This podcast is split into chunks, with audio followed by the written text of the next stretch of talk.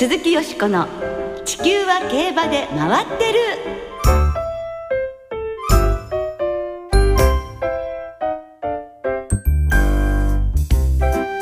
皆様こんばんは鈴木よしこです。お元気でいらっしゃいますか？地球は競馬で回ってる。この番組では週末の重賞レースの展望や競馬界のさまざまな情報をたっぷりお届けしてまいります。どうぞ今日もよろしくお付き合いください。今日ご一緒していただくのは佐藤泉アナウンサーです、はい、よろしくお願いします。佐藤でございます。こんばんは。よろしくお願いいたします。夏競馬もあと1ヶ月。まあ早いもんですね全国を飛び回っていらっしゃいますが、はい、まだまだ体力温存大丈夫でしょうか？まだそれほど暑くなってないですからね今年はね。まあそうですね、えー、これからがね。もう、はい、函館にももう行きましたし先々週福島、はい、先週小倉、はい、今週新潟、はい、来週小倉。再来週函館。なんか、飛行機乗り間違えそうですねちょっとねあの、ローテーションね覚えだけの大変そうですけども、ね、以前に新橋駅で本当はあの、え新幹線乗る予定だったのに浜松町方向の 山手線乗っちゃって乗り遅れたことがありますけど。ねもうタフでなければね ラジオ日経のアナウンサーはねできませんよっていうことですね。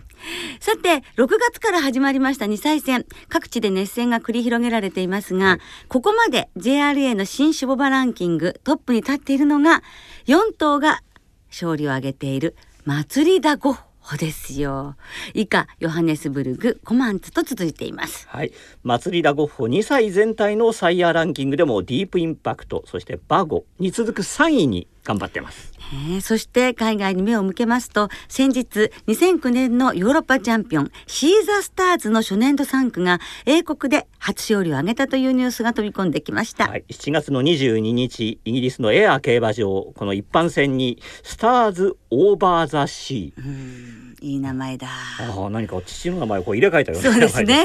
3区の勝ち馬第1号となりました。でこの2日後にも、えー、シーザースカイズという馬がサンダウンパークで初勝利を挙げたということです。みんななんとなく似てる名前に、ね、なってきますけど 日本にいるウォッカの初語もシーザースターズ3区ですからね。ちょっと大きいということです。かなり大きいということいろんなところからニュースが伝わってますよね。そうですね。えデビューが待ち遠しいですね。今日はそのシーザースターズも勝った凱旋門賞について特集でお届けします。どうぞお楽しみに。鈴木よしこの地球は競馬で回ってる。この番組は JRA 日本中央競馬会の提供でお送りします。鈴木よしこの地球は競馬で回ってる。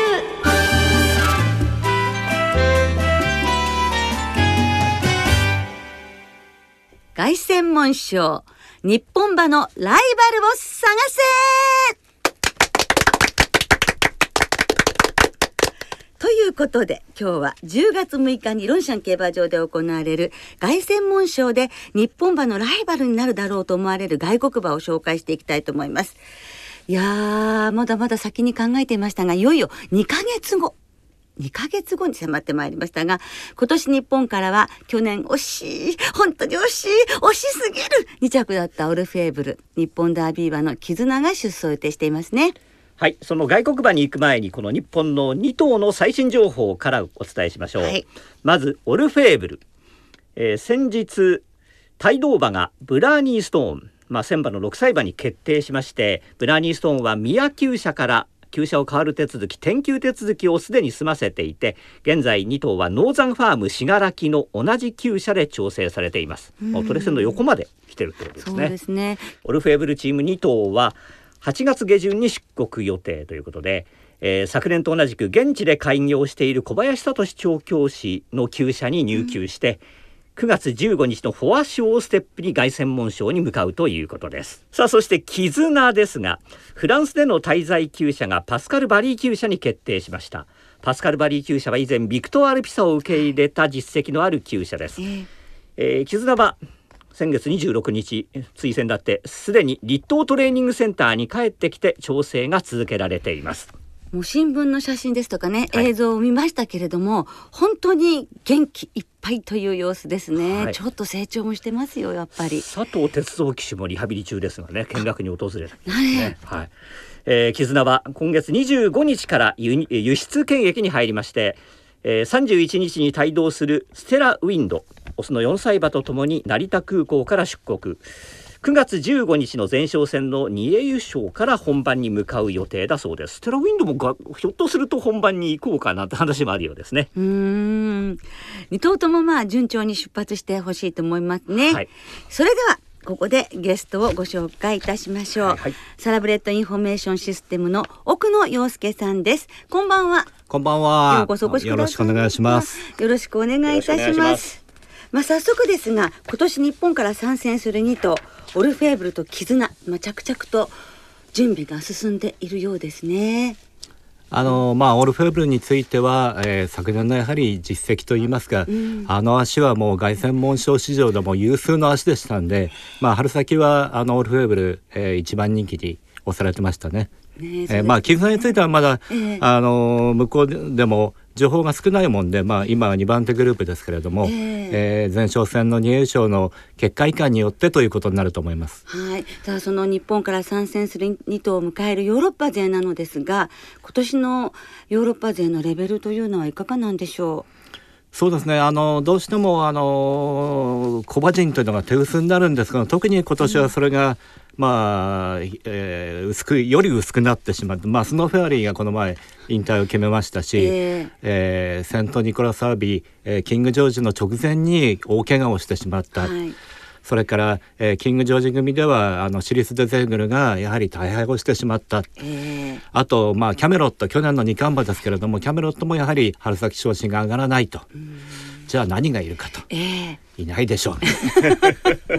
オルフェーブルでしょってなってるわけですね。はい、じゃあ少し前に調べました、えー、イギリスのブックメーカーの凱旋門賞の前売りオッズなんですがまあ10倍を切っている馬が何頭かいて、まあ、お話に出てきましたキング・ジョージ6世クイーン・エリザベス・ステークスを勝ったノベリスト、はい、かなり強い勝ちっぷりでした、ね、タイムも早かったですがこれが6倍前後67倍といったところ。それからパリ大商店の勝ち馬フリントシャーがこれもやはり5倍から6倍7倍ぐらい。そしてエクリプスステークスを勝ったアルカジームが6倍からやっぱり7倍ぐらい。そしてオルフェーブル。さらにフランスオークスパトレブえフランスダービー馬アンテロなどが続いて絆はその後ぐらいの人気ということのようですね、ブックメーカーの図を見る限り今混戦といった感じなんですがまず今お話が出ました先週の土曜日に行われたキングジョージ6世クイーンエリザベスステークスから奥野さん振り返っていただけますか？とにかくあのバカっ早い時計で決まりましたね。2分24秒台というのは、ええ。えー、まああのえー、アスコット競馬場っていうのはすり鉢状になってて非常に走りづらいコースで2005年にまああのコースも含めて大改装がされたんですけれども、はい、えー、それにしても、えー、ハービンジャーのレコードに一気に2秒以上縮めたと。どうしてしまったのかと。えー、どうしてしまったんです、わかんないです、ね、まああのー、展開とかその週が、ええ、ロンドン地方がずっともうあの猛暑で35度が続いたという陽気があったのかもしれないですけれども、まあ、あの散水もしたんですけどすぐ乾くという状況で。あのキング・ジョージで3着に入った3歳馬がいるんですけどもその馬が前走やはりニューマーケット同じコースの同じ距離のあの時計を一気に4秒5も縮めたんですよ、えー、だからもうもう何もかも早かったと、えー、まあそれにしても20あの馬場で24秒台っていうのは驚きの時計ですね。ねそういうわけでそしてまた5馬身差でしたよね2着に。そうですねあの、ね、2着があのアイルランドのダービーを勝った、えー、トレーディングレザーという馬なんですけどこの馬も実は良馬場が大得意で。でその馬がやはり5馬身にちぎちぎられたということは、えー、もしかしたら今年の、あのー、3歳馬の牡馬に関しては少しこの 2400m 路線、えー、疑問が少し出てきたかなと。3歳馬の路線も疑問が出てきてしまったと、えー、そうですね、まあ、トレーディングレザーはまあ3歳代表としてキング・ジョージに向かったわけですから、えーはい、でまあ、アイルランドダービーで英国ダービー馬を5着に退けているわけですからね。えーはい。えー、ねそうなるとこの勝ったドイツの4歳馬ノベリストということなんですね。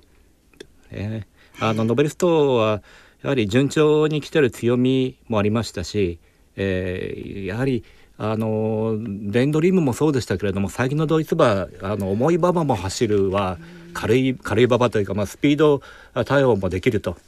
非常にやはりあのレベルが上がってるみたいですね。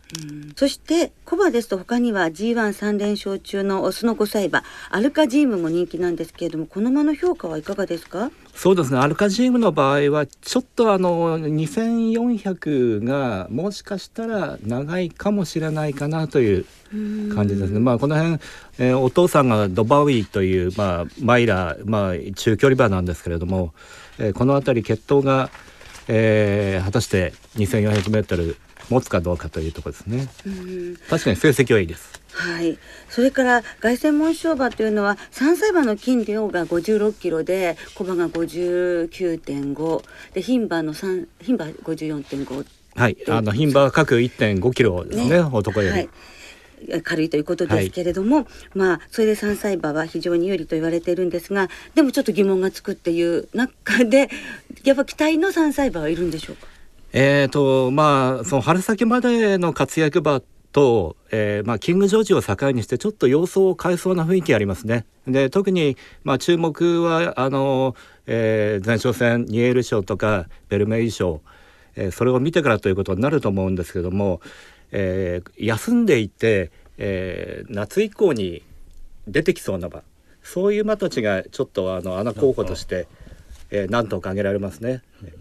まあ、今あの具体的に名前を挙げれば、えー、テレスコープという、えー、3歳牡馬、はい、それからキングズ・バーンズという3歳牡馬これはともに2歳の時に、えー、走りっぷりがものすごくスケールが大きくて英国ダービー候補になった馬です。はい。えー、キングズ・バーンズは8月に今復活をあの予定してますし、えー、テレスコープは7月に復活をしたレースが、えー、2着に24馬身差と。大物感がありますね。4秒ぐらいですかね。そうですね。あともう一頭牝馬であのちょっと穴候補というのは、えー、アイルランドのオークスを勝ったチキータ。はい。フランスオークスを勝った三戦全勝の牝馬トレーブなんかカタールの王族にトレードはい、あのこの馬はあの凱旋門の登録がなかったんですけれども、えー、カタールの王族が買ったことによって追加登録で出てくるのではと見られています。えー、負けてませんし、フランスオークスではチキータに勝ってますんで実力的には今3歳牝馬の最右翼と言える馬ですね。あとは地元のフランス勢から言いますとこの距離でザゲス凱旋門賞の距離同じ舞台戦っているパリ大商店のフリント社それからまあ 2000m ですかフランスダービーは。アンテロ。2100m, メートル。ですか、はい、この路線から来るアンテロ、はい、この辺りの今年の評価どうなんでしょう？そうですね。あのまあ確かに、えー、フリントシャーあたりも前走強かったんですけれどももう一層見てみたいというような感じですかね。はい、おそらくまああの前哨戦絆と3歳馬はニエル賞で当たることになると思うんですけれども。そうですね、えー、まあ、オルフェーブルはフワッショそして絆はニエル賞ということですけれども奥野さん今の時点でやはりそのオルフェーブル、そして絆のあのなんていうか期待度ってどれぐらいでしょうか？どんな感じでしょうか？えー、やはりあの実績もありますし経験もあるということでオルフェブルの方があの期待度はどうしても高くなりますね。あの前年2着から翌年順調に勝ちをつかんだというのはトニー・ビンという馬がいるんですけれどもトニー・ビンも同じような競馬でした。一番後ろから来て、えー、最初の年は4歳の時に2着、うん、翌年も同じような競馬をして順当に勝ちました。だからオルフェーブルも、えー、こういうパターンになる可能性は高いなと見てます、うん、ただ絆についてはやはり前哨戦の走り次第でしょうねただあの爆発力が、えー、えー、発揮されれば、はい、絆も十分あのオルフェープのライバル以上の存在になるかもしれません。まああの世界中のファンの方の中にもディープインパクトの子供だっていうことがまたあると思うんですよね。あ、あの残念ながらの結果になってしまったディープインパクトの子がどんなレースをするかっていう期待度はどうなんでしょうね。そうですね。あの当然あのディープインパクトの、えー、もそうですし、サンデーサイレンスの子供もヨーロッパで走ってますし、まあ安城の武豊騎手もえー、胸に秘める思いもあるがあると思いますので、まあ、そういうのも加えて、えー、注目の一頭になってますね。今日奥野さんに、はい、カツサンドをはい、さあの差し入れていただきましたのでカツが2つ2箱 ねございましたのでこれはもう勝つぞというねそういう暗示ではないかと思いますけれどもでも本当にあの私たちも期待したいと思いますのでまた凱旋門賞に向けて奥野さんもお忙しいかと思いますがいろんな情報をまたいろんなところで発表していただきたいと思います。今日はどうもありがとうございました。はい、どうもありがとうございました。奥野洋介さんでした。凱旋門賞まであと2ヶ月強豪外国馬が揃いそうですが日本のオルフェーブル絆にはもう万全の状態で悔いのないレースをしてもらいたいですね。はい、竹豊騎手がディープインパクトの子供で挑戦するというのもね今お話ありましたけれどダービーの後からそんな話がもう出てましたからね。ねはい、楽しみです。えー、今年の凱旋門賞その前哨戦を含めてラジオ日経では今のところ実況生放送をお届けすることをやった計画中でございます。はい、期待したいですね。皆さん期待なさってください。ね、また詳細決まり次第お伝えすることになると思います。以上特集で凱旋門賞日本馬のライバルを探せお届けいたしました。鈴木よしこの地球は競馬で回ってる。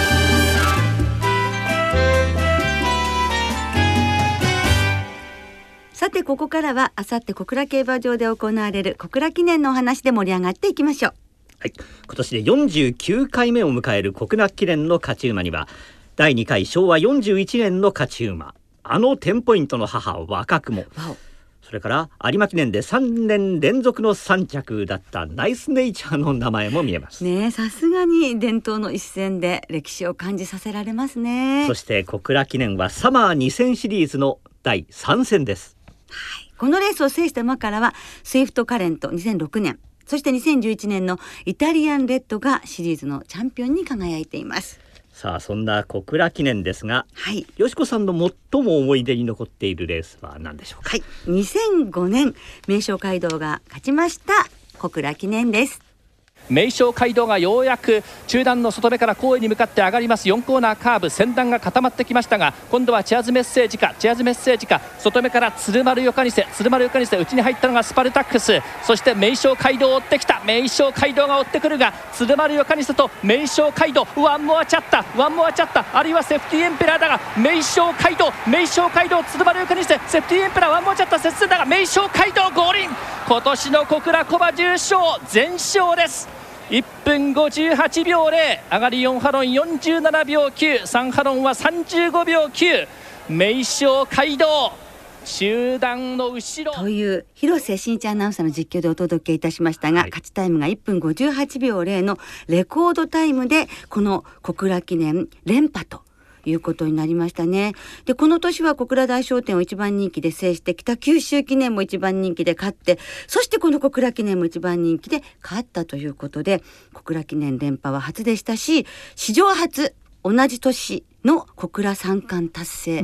アンドグランドスラム達成というすごいもうねやはり小倉に名称街道ありという感じでしたよね。はい、はい、はい、あの先週私小倉に行ってたんですが、えー、日曜日の第一レースの出走馬の先導役を誘導馬として名称街道くんが務めてました。いやいいですね。2008年から誘導馬デビューしたんですが、なんと誘導馬になったというね、はい、パドックでお披露目がありましたからね。さすがにもう小倉の王者っていう感じだったんですよ。それからねあのちょっと当時伺ったら地元のタウン誌の表紙を飾る。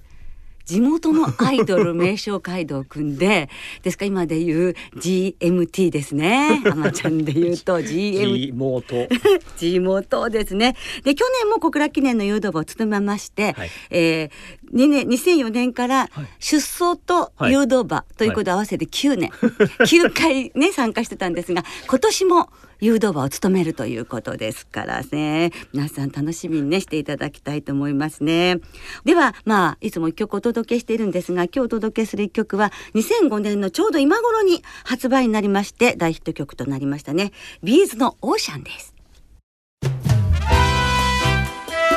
鈴木よしこの地球は競馬で回ってる。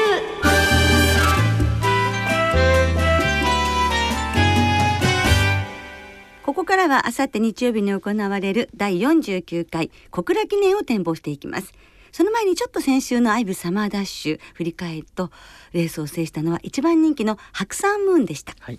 騎乗した酒井学騎手が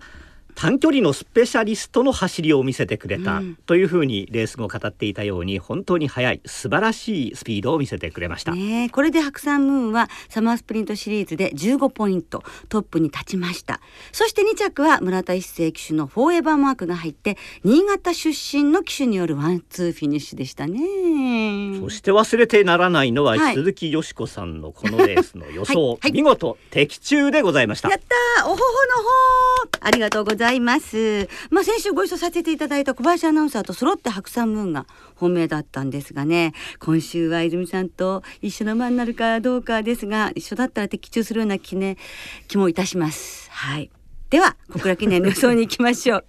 はい。小倉記念は芝の2000メートルのハンデ戦 G3 です。連覇を狙うエクスペディションなど15頭で行われます。小倉ね得意な馬も揃っていましてしかし難解ですよね馬場状態とはどうでしょうか？はい。えー、金曜日正午現在の小倉は芝ダーとともに両馬場ただし週末かなり暑くなりそうで猛暑日になるんじゃないかとそうか雨の心配はないけれど暑いという。まあ小倉は暑いですからね、はいはいはい、さあそんな天気のもと、はい、どんなレースになるのかどんな馬を狙っているのか、よしこさんの見解を伺いましょう。はい。私は8番のダコールからいきたいと思いますけれども平坦馬場得意で小倉の相性もいいですもんね。4戦して2勝2着2回ということで距離もぴったりということですよ。26戦して掲示板外したのはねわずか2度という安定感もありますし初重賞制覇のチャンスと見まして、はい、パンパンの馬場でやっていただければこの馬の良さが生きるのではないかと思って8番の単勝そして8番から2番のエクスペディション11番の三木の番長14番マイネル・ラクリマそしてあちょっと戻りますが6番のラブリーデイちょっとマレンで流したいと思いますが、はい、泉さんはいかがですか？はい私もダコールで。あ一緒になったので、はい、当たるかも。福島でも買ってたんですよ。まあ一緒だったので期待したいと思います。小倉記念を的中させて楽しい週末にいたしましょう